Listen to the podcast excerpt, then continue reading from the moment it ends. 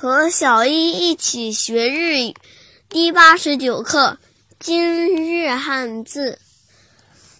麦子的麦，在日语当中，它有音读和训读两种读法。音读的时候读作バグ、バグ、バグ。比如麦秋、バクシュ、バクシュ、バクシュ。写成日语汉字是麦秋。 训读的时候读作麦、麦、麦。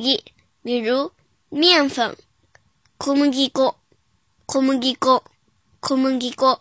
写成日语汉字是大小的小加麦再加粉小麦粉、小麦粉。